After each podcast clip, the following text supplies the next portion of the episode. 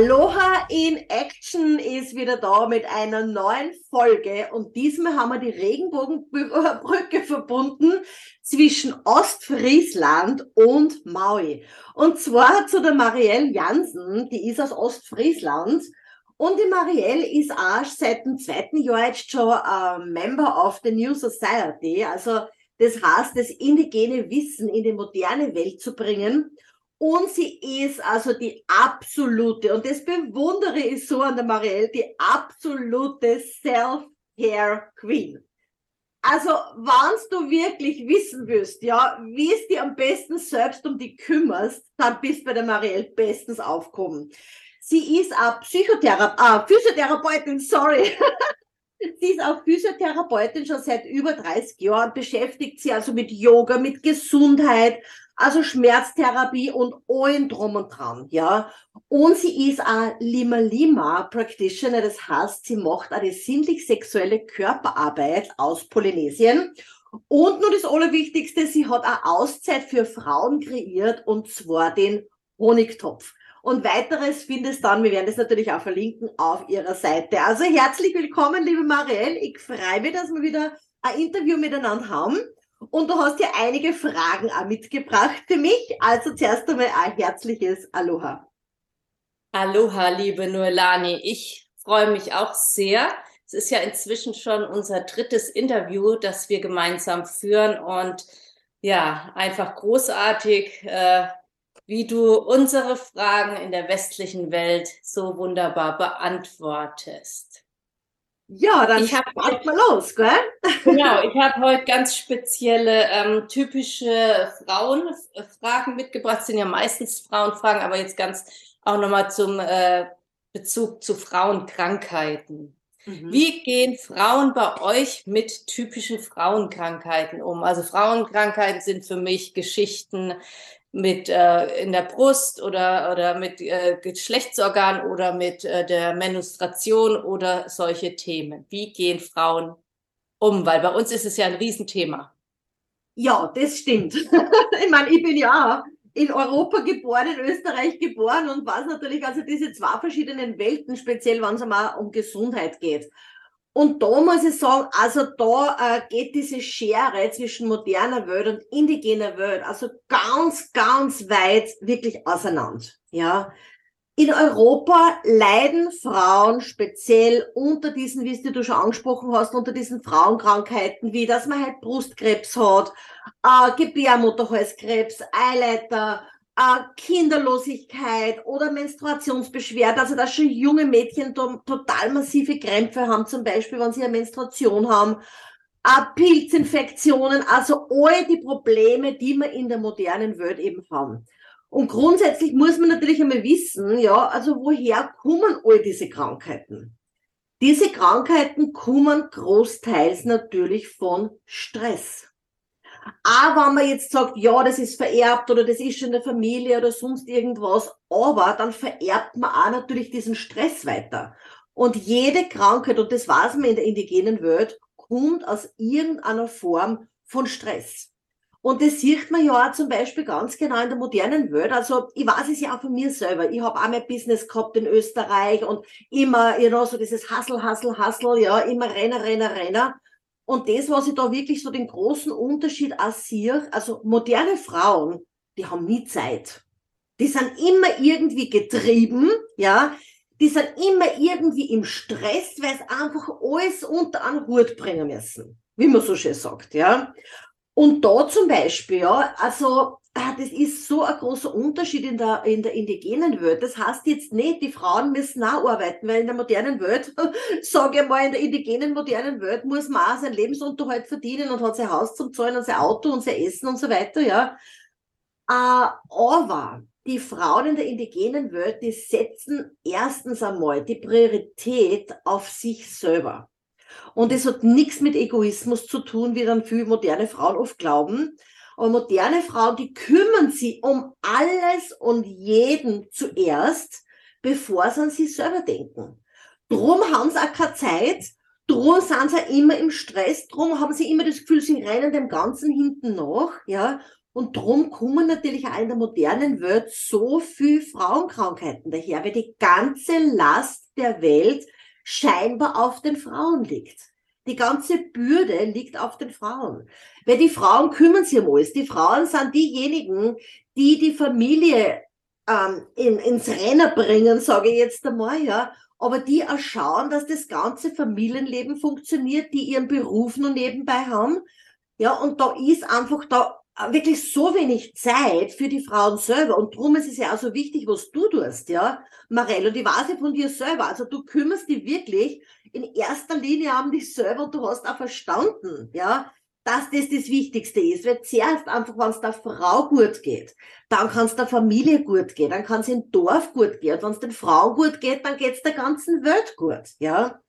Und so diese atypischen Frauenkrankheiten, wie du angesprochen hast, die gibt's in der indigenen Welt nicht wirklich. Ich kann jetzt nicht sagen, gar nicht. Ja, also das ist nicht wahr, weil natürlich auch die moderne Welt, die Ernährung und die ganze, also alles natürlich auch eine Rolle spielt und das natürlich auch immer mehr und mehr wird. Aber ich sehe trotzdem, wie speziell in Polynesien die indigenen Frauen wirklich sie auf sich selber schauen, auf ihren Körper horchen, nicht auf ihren Verstand und die was nicht im Stress sind. Ja, die lassen sie nicht stressen.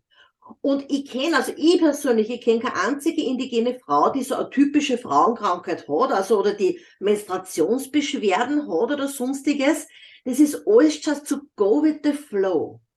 Natürlich sagt man, ja, die leben auf einer Insel und die sind immer in der Sonne und der Ozean und so weiter, ja. Das stimmt schon. Aber du, Marell, bist ja selber der beste Beweis, dass es auch in Europa möglich ist, auch in der modernen Welt ist, sich selber zuerst um sich selber zu kümmern. Und da kann man auch diese typischen Frauenkrankheiten, sage ich mal, das kann man wirklich shiften auch in der modernen Welt.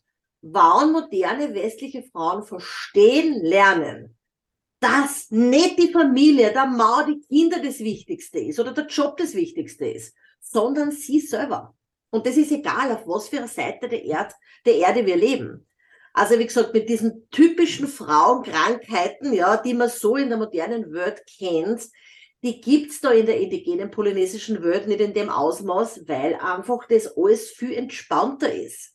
Weil die Frauen ja nur das übernehmen, was eine wirkliche Aufgabe ist und nicht glauben, sie müssen alles an sich reißen. Und natürlich aber auch, weil die indigenen Männer diese Frauen unterstützen in allem und jedem, was sie tun. Das spielt natürlich auch eine große Rolle, weil da die Leute natürlich auch wissen, die Frauen und Männer wissen, was ist meine Aufgabe im Leben. Und was tue ich? Weil in der westlichen Welt ist ja so, also die Frauen versuchen ja immer mit einer, auf einer Stufe mit den Männern zu sein und versuchen natürlich auch immer der, die besseren Männer zu sein. Also wenn sie zum Beispiel speziell in einer Führungsposition sind, und das kann eine Frau nur krank machen, weil das nicht ihrem natürlichen Naturell entspricht. Also auch zu relaxen und wirklich jetzt nicht nur ein paar Wochen Urlaub haben, ja, im Jahr, sondern auch wirklich diese Balance zu finden während des ganzen Jahres. Ja. Das klingt einleuchtend. Also habe ich das richtig verstanden? Bei euch, da gibt es gar keine so Vorsorgeprogramme oder äh, bei uns soll man ja einmal im Jahr zur Krebsvorsorge beim Frauenarzt und so Geschichten. Ne? Es ist ja auch immer ein Geschäft mit der Angst. Das ist ja immer auch dabei mitschwingend. Mit dir könnte irgendwas nicht stimmen. Ja, völlig richtig. Und das ist auch, du hast jetzt das Wort, das Keyword eigentlich schon angesprochen, dieses Geschäft. Diese Geschäftemacherei. Ja, das was in der modernen Welt, ich meine, wir brauchen heute nicht reden, die Pharmaindustrie, ich meine, ich jetzt das Wort nicht aussprechen, weil, äh, ja, aber die Pharmaindustrie ist wirklich also eine Organisation, also wirklich, sage ich mal, eine Verbrecherorganisation, ja. Also die was natürlich ihre Medikamente verkaufen muss, die Ärzte müssen ihr Geschäft machen, äh, die Krankenhäuser sind natürlich nichts anderes wie Business Center, die müssen ihr Geschäft machen, ja. Und dann darf man natürlich auch nicht vergessen, ja, in der westlichen, modernen sogenannten Welt, ja, schaut's natürlich auch mit diesen äh, Krankenversicherungen ganz anders aus. Ja, da zum Beispiel, da in, also ich sage jetzt einmal, das gehört, Hawaii gehört ja auch zu USA und gehört ja auch, wie gesagt, zu Amerika, zu diesem ganzen System natürlich leider, ja. Uh, und da ist es natürlich nicht so, dass halt jeder seine normale Krankenversicherung hat. Dass halt jeder, ja, ins Krankenhaus gehen kann, wie es ihm lustig ist, oder zum Doktor rennen kann, wie es ihm lustig ist, ja, weil das gar nicht möglich ist. Und drum sind da die Menschen, und das ist so spannend, ja. Also ich rede jetzt auch nicht nur von den indigenen Menschen, sondern auch von den weißen Menschen, die da leben, ja die sind nicht ständig beim Doktor, die rennen nicht äh, ständig von, weiß ich nicht, von Pontius zu Pilatus, ja, um da irgendwann, irgendeine Diagnose zu kriegen oder dass man sofort operiert oder dass man sofort eine Chemo braucht oder sonst irgendwas.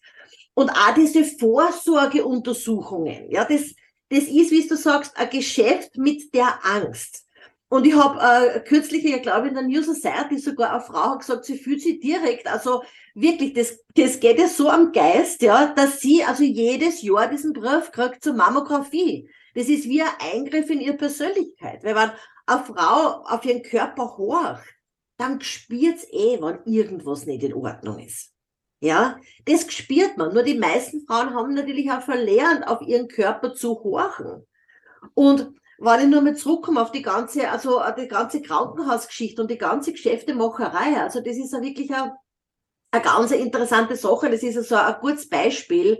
Also ein Bekannter von uns, der hat mit einem Boot, also der hat ein eigenes Boot und der wollte eigentlich ein anderes Boot aus dem Cliff ziehen. Also der wollte, der war auf einer Rettungsaktion eigentlich.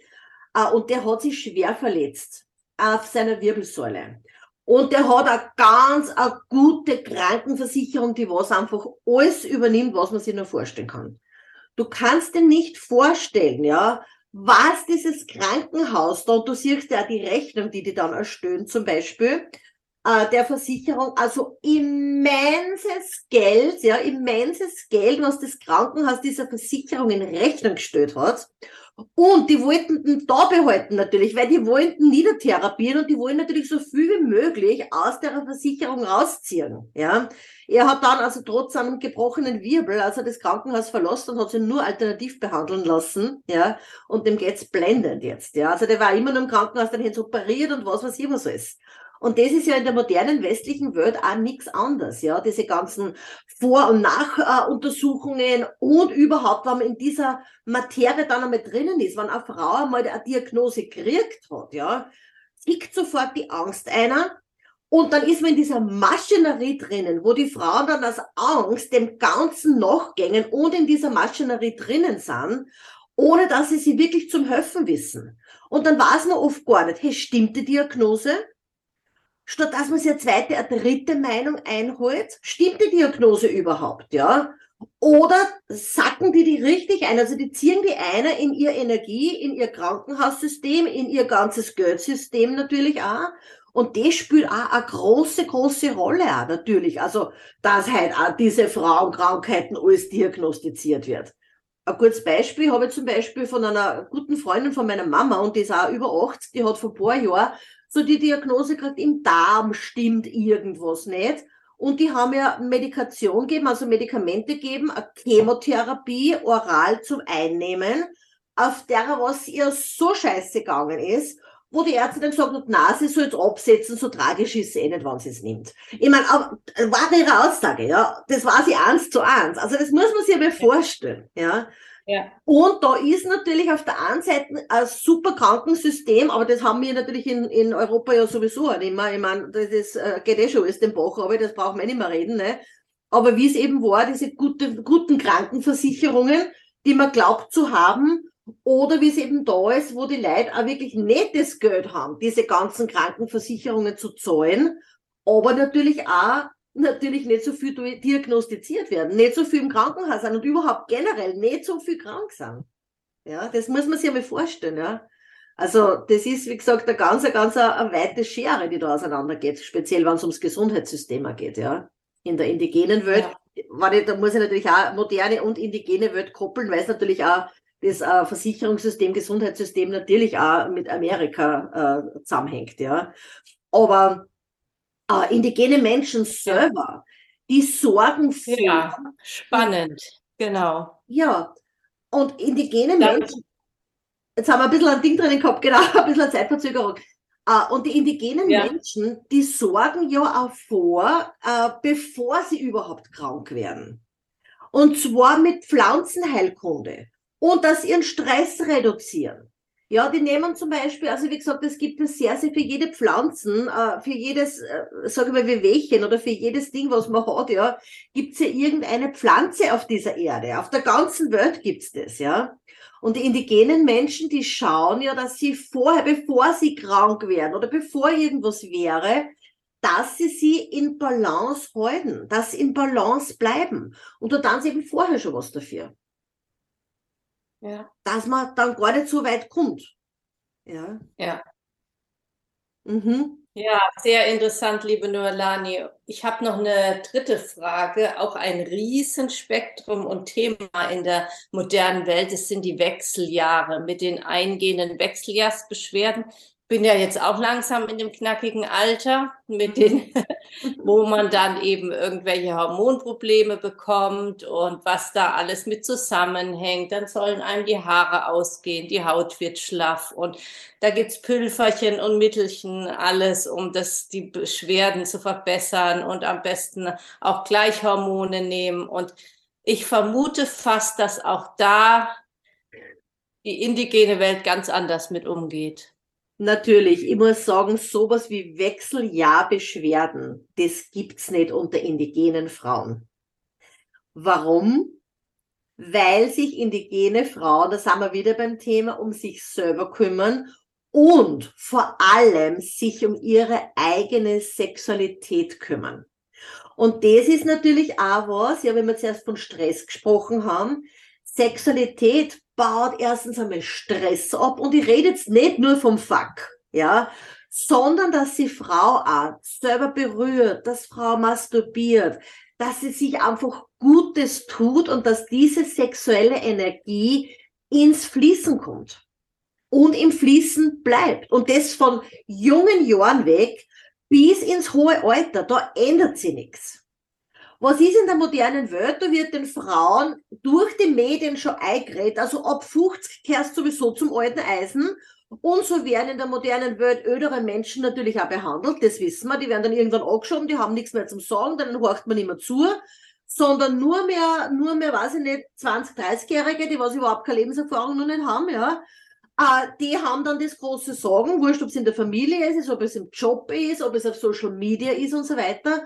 Und die älteren Frauen, die werden vergessen, die werden abgeschoben und die glauben das auch noch. Das ist das Traurige dran, dass die Frauen in der modernen westlichen Welt wirklich noch daran glauben, dass sie mit 50 geht alles den Berg runter. Was für das bei indigenen Menschen ist, Marell, und du hast es sicher schon gehört, je älter das eine Frau in Polynesien wird, desto agiler wird sie, desto mehr Sexappeal hat sie, desto mehr lebt sie und zeigt sie ihre Sexualität. Das drückt sie ja aus im Hula-Tanz zum Beispiel, ja. Was halt ödere Frauen siehst, Hula-Tanzen. Da gängen die Jungen auf die Seiten und stehen am Rand und cheeren die, ja. Also die feuern die an, Männer wie Frauen. Und das ist eine große Ehre zum Beispiel in der indigenen Welt, wenn eine ödere Frau aufsteht und zum Beispiel an Hula tanzt. Und die sind da auch sehr sexuell oft damit. Die machen da einen Spaß draus, weil es geht immer äh, in indigenen Wörtern um Humor, um Lachen, um positives Denken, Reden. Da wird nicht hinter den Rücken anderer gesprochen. Es ist alles positiv. Und natürlich mit so einer Attitude oder natürlich auch mit dieser Wertschätzung, den ödere, die ödere Frauen haben. Natürlich geht's denen besser, wie wenn man einer sagt, hey, du bist jetzt nichts mehr wert du kriegst jetzt Falten und Zellulitis und das und das und das, ja. Und je mehr, dass eine Frau natürlich aufblüht in ihrem Frausein, in ihrer Sexualität, ja bitte, da brauche ich keine Wechseljahrbeschwerden. So diese Wallungen oder wie du sagst, diese, diese ähm, äh, wie sagt man schnell auf Deutsch, diese, äh, diese Moods, diese, diese, äh, das Wechselbad der Gefühle zum Beispiel, ja, dass man immer so diese äh, wie man dann auch oft sagt, ja, das hat man in der Menstruation, dass man sagt, meine Güte, das hört man dann oft von den Männern. Ja, jetzt hast du, kriegst vielleicht schon wieder deine Regel, weil du schon wieder so eine Laune hast, ja.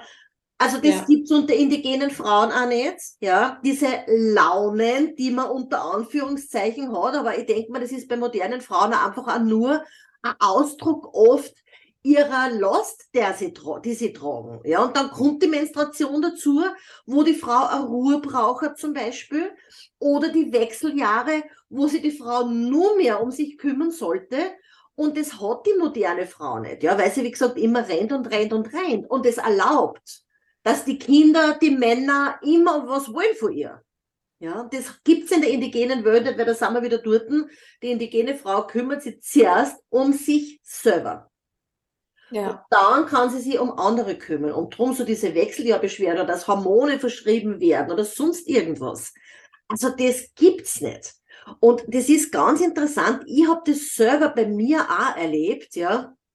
Ich habe früher also als junge Frau auch immer Menstruationsbeschwerden gehabt, dann habe ich die Pille wieder genommen, dann ist wieder besser, dann die Pille wieder abgesetzt, wieder schlechter waren. Also auch immer so diese, immer, also dieses Launenhafte, also ich kenne das alles, ja.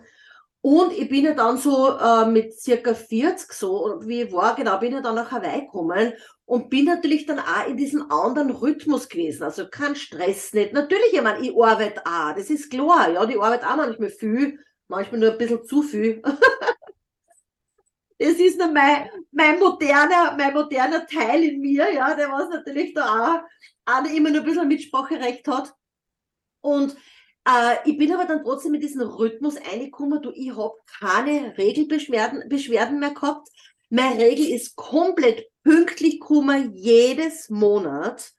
Und ich habe, und das war so interessant, wenn wir in Wechsel gekommen bin, ja. Also man redet ja in der hawaiianischen Welt oder in der polynesischen Welt geht es ja nicht von Jahr zu Jahr, von Geburtstag zu Geburtstag, sondern von Lebensabschnitt zu Lebensabschnitt. Und das immer alle 13 Jahre. Aber das ist jetzt wieder ein anderes Thema, da können wir gerne anders mal drüber sprechen, ja.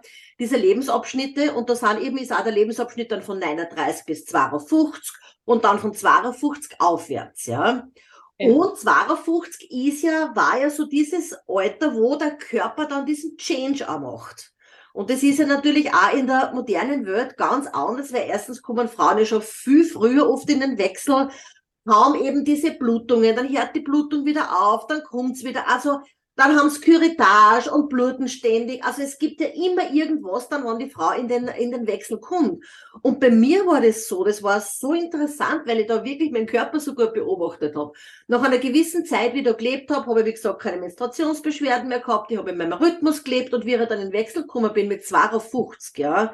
Ich habe im Juni Geburtstag und ich bin im Juni 52 geworden, also das ist jetzt schon ein paar Jahre aus natürlich, ja. Aber mein 52. Geburtstag im Juni, da habe ich meine letzte Menstruation gehabt und dann nichts mehr.